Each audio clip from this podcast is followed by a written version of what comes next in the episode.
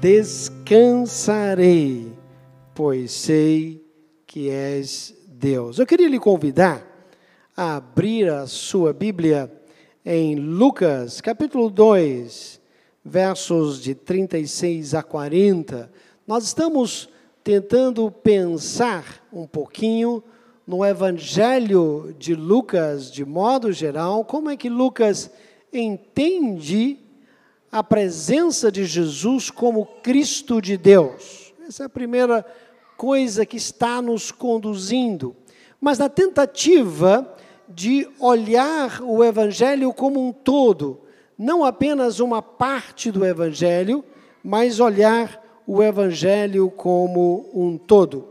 Eu queria lhe convidar agora para a leitura de Lucas, capítulo 2, versos de 36 até o verso 40, que diz assim: Havia uma profetisa chamada Ana, filha de Fanuel, da tribo de Aser, avançada em dias, que vivera com seu marido sete anos desde que se casara, e que era viúva de oitenta e quatro anos. Então não deixava, esta não deixava o templo, mas adorava noite e dia em jejuns e orações. E, chegando naquela hora, dava graças a Deus e falava a respeito do menino a todos os que esperavam a redenção de Jerusalém. Cumpridas todas as ordenanças segundo a lei do Senhor, voltaram a Galileia para sua cidade Nazaré. Crescia o menino e se fortalecia, enchendo-se de sabedoria, e a graça de Deus estava sobre ele. Esse texto, mais uma vez, se a gente for lembrar, a gente tem tido textos muito diferentes daquilo que estamos acostumados a entender e a ler dos outros evangelhos. Uma das coisas que é interessante é que esse texto traz um outro personagem que nós não conhecíamos. Já conhecemos Zacarias, já conhecemos Simeão, conhecemos Maria, conhecemos Isabel e agora Ana. O que nos chama a atenção, e nos chama a atenção enormemente nesse texto, é o fato de Ana ser altamente identificada. É dito nome, sobrenome, função, ela é totalmente identificada. A sua história de vida é identificada. Ela é apresentada de maneira completa. Isso é muito interessante porque o Evangelho de Lucas é conhecido por alguns como o Evangelho das mulheres. Lucas as apresenta de maneira completa. Elas não são, de maneira nenhuma, pessoas sem identidade. Elas não, elas não são, de maneira nenhuma, pessoas sem função.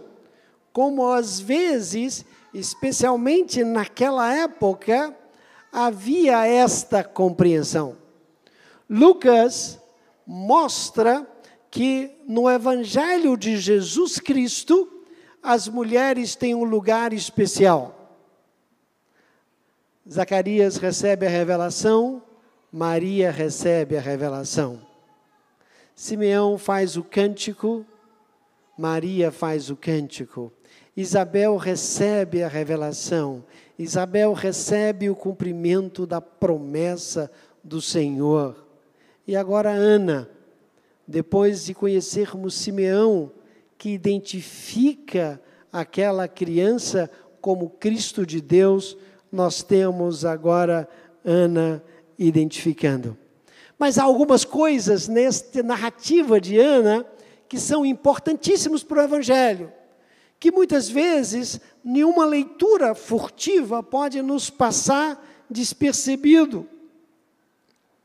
É que Ana fala a respeito do menino para todos os que esperavam a redenção de Jerusalém.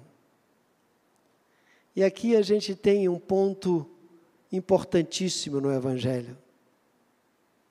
Só se interessa em ouvir a respeito de Cristo aquele que tem a esperança da redenção. Quem não tem esperança da redenção não se interessa. Quem não tem a esperança de olhar para a sua vida de maneira a perceber a ação de Deus na sua vida e a salvação de Deus da sua vida, não tem interesse. E Ana, ela é sensível a isso. E ela é sensível, e a gente vai ver que o texto do verso 40 vai estar ligado diretamente com aquilo que é dito sobre Ana, porque Ana tem uma história difícil.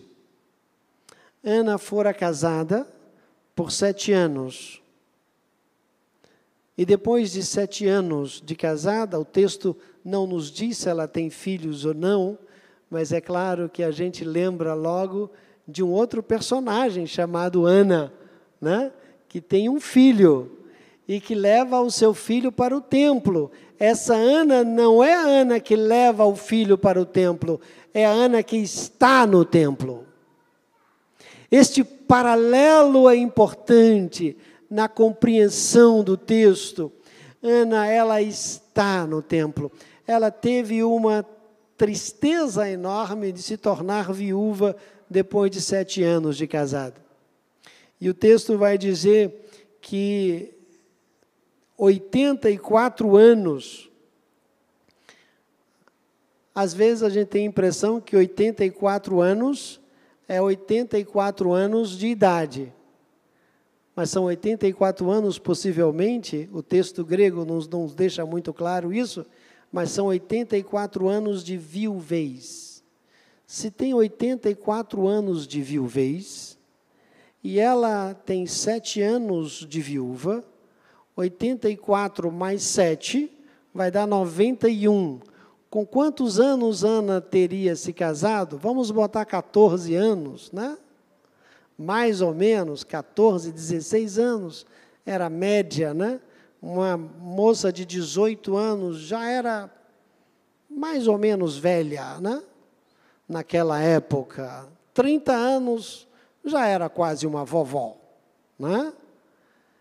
ela teria possivelmente mais de 100 anos. 100 anos esperando a redenção de Israel. Talvez não nos dê muito sentido isso, mas significa que toda a vida de Ana foi a busca para fortalecer-se de maneira tal que pudesse esperar a redenção de Jerusalém. Isso é importante porque esse compromisso da esperança não é um compromisso de uma idade, não é um compromisso de um tempo de vida, não é um compromisso de um período específico, é um compromisso de esperança contínua de existência. Enquanto houver existência humana, haverá esperança. Durante muitos anos eu trabalhei numa casa geriátrica e eu lidava com pessoas média 88 em diante, né? Os mais novinhos tinham aí por 85 anos, mas esses eram quase meninos. Eu conheci uma senhora de 115 anos. Essa senhora me marcou, algumas pessoas me marcaram profundamente naquela experiência, mas essa senhora me marcou muito, porque ela levantava todos os dias bem cedo, se arrumava toda, colocava meia calça, colocava um sapatinho de salto, né? colocava um taillé, levantava e ia para as suas atividades durante o dia sempre sorridente, sempre de bom humor, sempre agradecida, agradecia por tudo. Certa feita eu disse, e ela quando dava mais ou menos três e meia, quando terminava suas atividades, ela se arrumava toda, deitava na cama, só levantava no outro dia, de novo, seis horas da manhã. Eu, certa feita, perguntei a ela: a senhora é tão bem na vida, cento e poucos anos, já sem filhos, porque os filhos né, também envelheceram. Envelheceram e faleceram, né? Ela disse: Eu dormi muito na minha vida. Eu estou compensando os anos de sono da minha vida. Mas uma coisa é certa: com todas as dificuldades que a gente tem aqui, eu gosto de viver. Só gosta de viver quem tem esperança. Quem não tem esperança, não gosta de viver. Porque não tem para onde viver. Na minha cabeça de jovem daquela época, muito jovem, eu tinha talvez 26, 27 anos naquela época.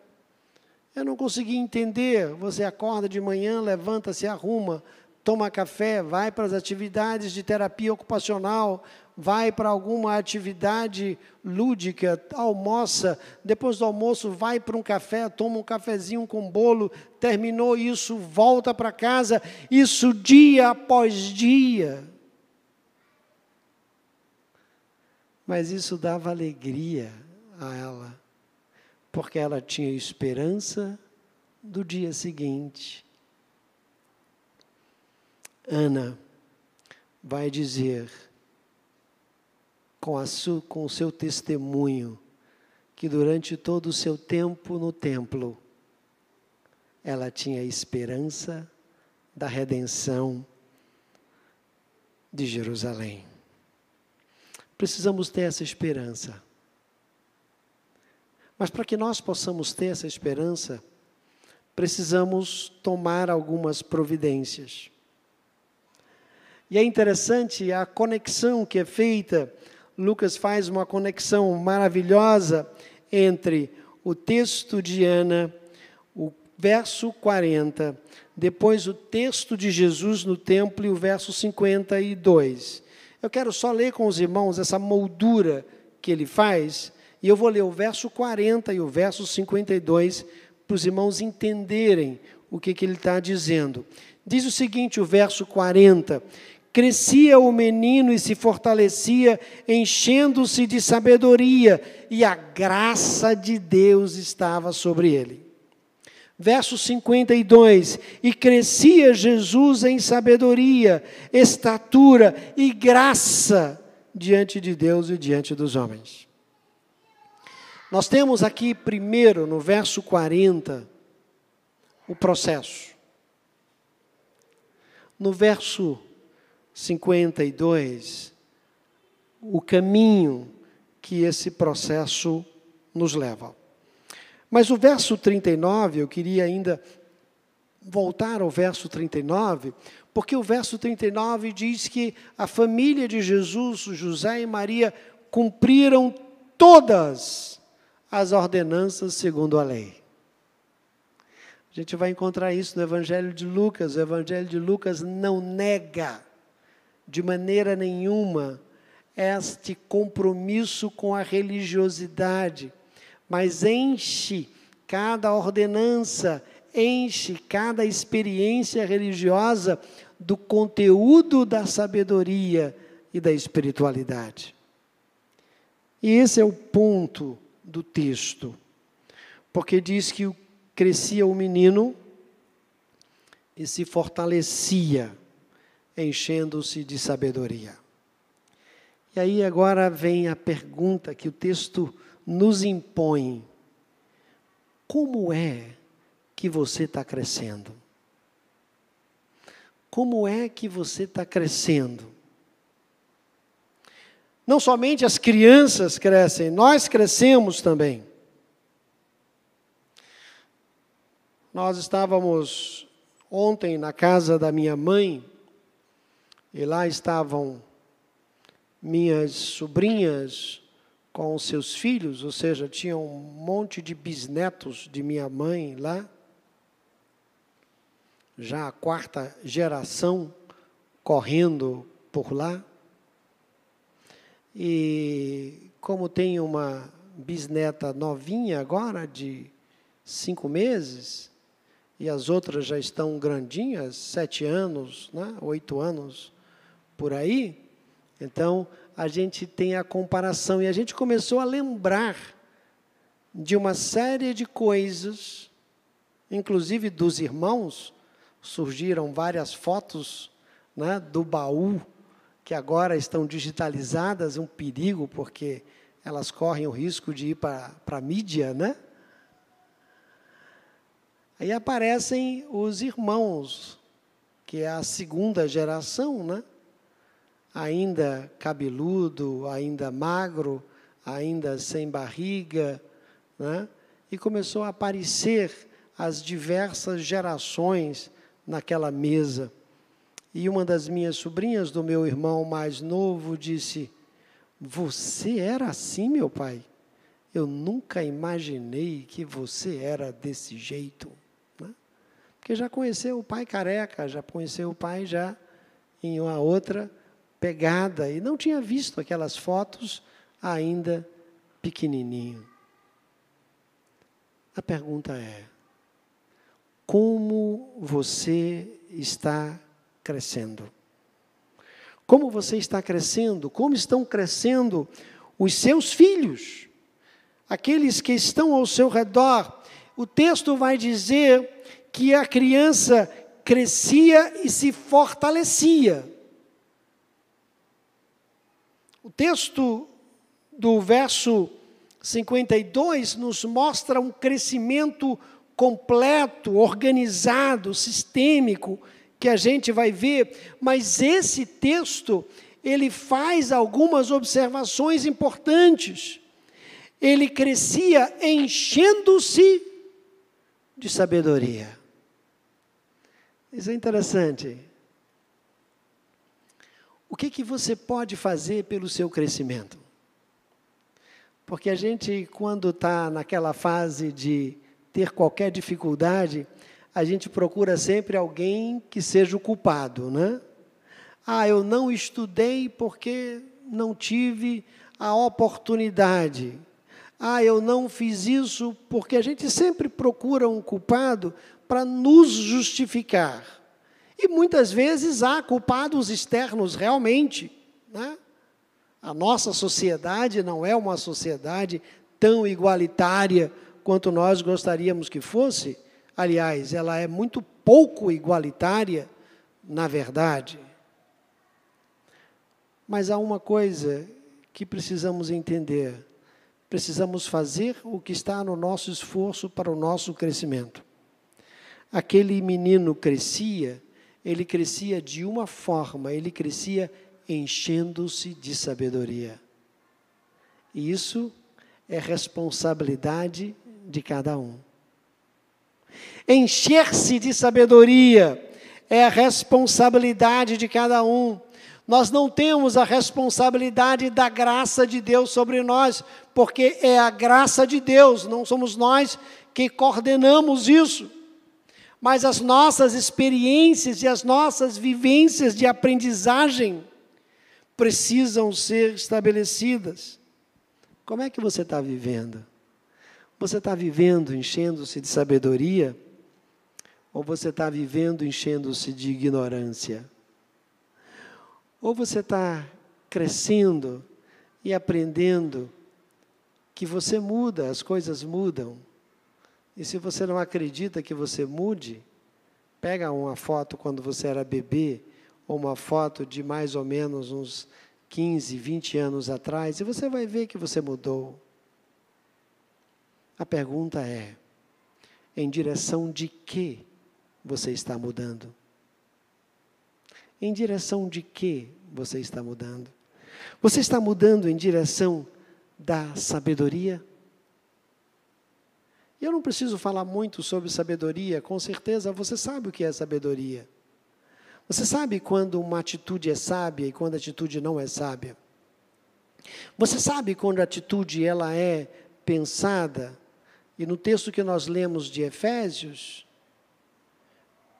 ele diz que devemos calçar os sapatos da proclamação, do querigma. Mas qual querigma? A pregação da paz. Crescer em sabedoria é saber lidar com as condições da vida e aprender com elas a vivenciar efetivamente a paz.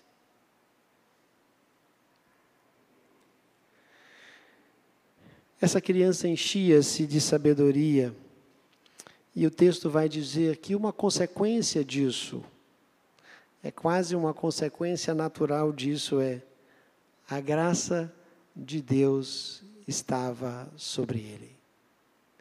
Quando você cresce enchendo-se de sabedoria, você experimenta a graça de Deus. Foi isso que Ana experimentou ao longo de todos esses anos que ela nos apresenta, ela experimentou, porque ele diz: chegado naquela hora, dava graças a Deus, graças a Deus, e falava a respeito do menino a todos os que esperavam a redenção de Jerusalém. Você quer saber se você está crescendo em sabedoria? Existe um termômetro para isso. Qualquer dia desse eu vou fazer essa pesquisa de maneira empírica, mas é o termômetro da graça. O termômetro da graça é um termômetro simples. Você está sorrindo? Tem graça. Você está percebendo a beleza das coisas? Tem graça. Você consegue perceber a leveza da vida? Ou a vida está muito pesada para você? Se há leveza na vida, tem graça. Você consegue ser capaz de doar, de dar alguma coisa a alguém? Tem graça. Se você dá sem interesse nenhum de retorno. Você consegue ser grato? Você consegue perceber o que as pessoas fazem por você? Você consegue perceber o que Deus faz por você? Tem graça. Mas se você não tem sorriso, se não tem gratuidade na sua vida, se não tem gratidão na sua vida, se a sua vida está pesada, faltou graça. Sabe por que faltou graça? Porque você está crescendo sem sabedoria. Você não está deixando amadurecer em você a sabedoria. Aquele menino, e o texto usa, na verdade, o termo tekna em grego, quer dizer criança, aquela criança, aquela criança, ela crescia, né? E ela se fortalecia, não somente crescer, mas ficar forte, porque ela se enchia de sabedoria. E a graça de Deus estava sobre ela. O meu desejo é que você aplique na sua vida esse termômetro da graça. Porque esse termômetro da graça lhe ajuda a entender se você está vivendo efetivamente e crescendo efetivamente em sabedoria.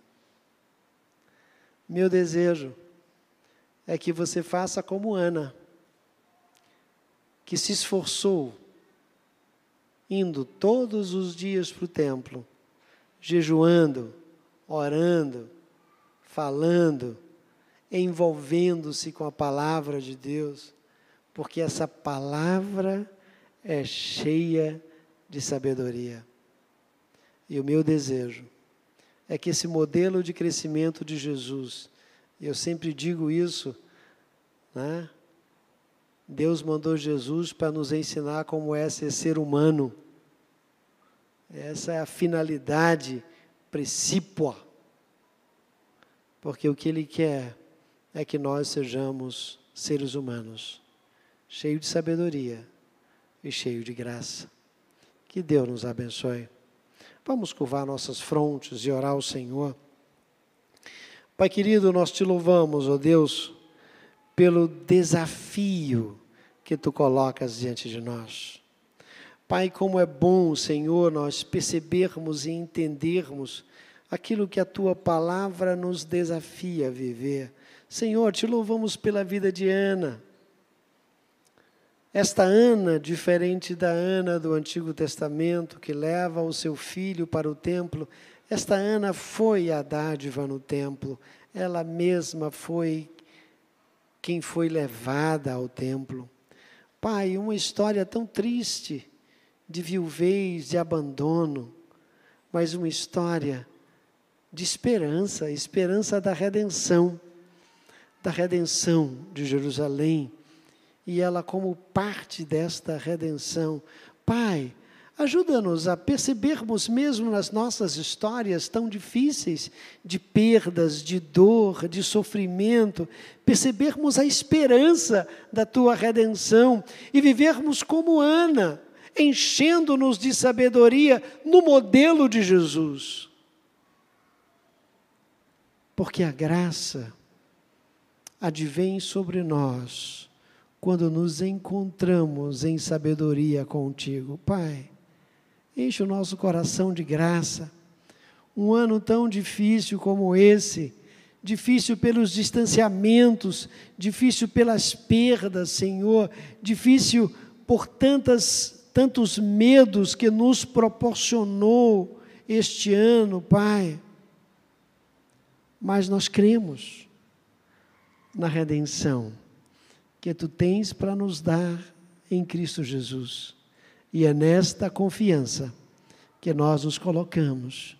Por isso, Pai, nós te pedimos que o Senhor nos abençoe e nos guarde, que o Senhor faça resplandecer, que o Senhor ilumine através do resplendor do seu rosto as nossas vidas que o Senhor sobre nós levante o seu rosto, percebendo-nos, olhando-nos, entendendo-nos, perdoando-nos, fortalecendo-nos, agraciando-nos e nos dê a paz, hoje e sempre. Amém. Queremos desejar a todos um domingo abençoado. Também você que nos acompanha pela internet. Deixamos nosso abraço. Que Deus abençoe o seu domingo e que cada um de nós aqui presente nesse lugar saiamos daqui com o coração cheio da esperança, a esperança da redenção de Cristo Jesus, que nos dá a graça para viver crescendo em sabedoria. Logo após esta canção, nós estamos encerrando as nossas transmissões e durante esta canção nós estaremos também deixando este lugar sempre em fluxo contínuo por este caminho aqui e que Deus abençoe a cada um de nós.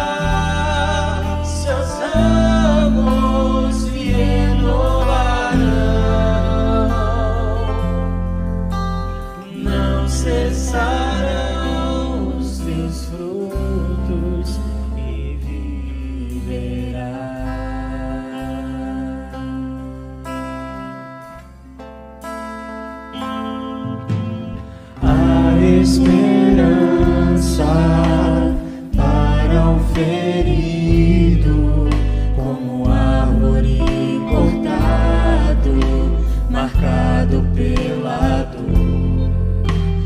Ainda que na terra envelheça a raiz e no chão abandonado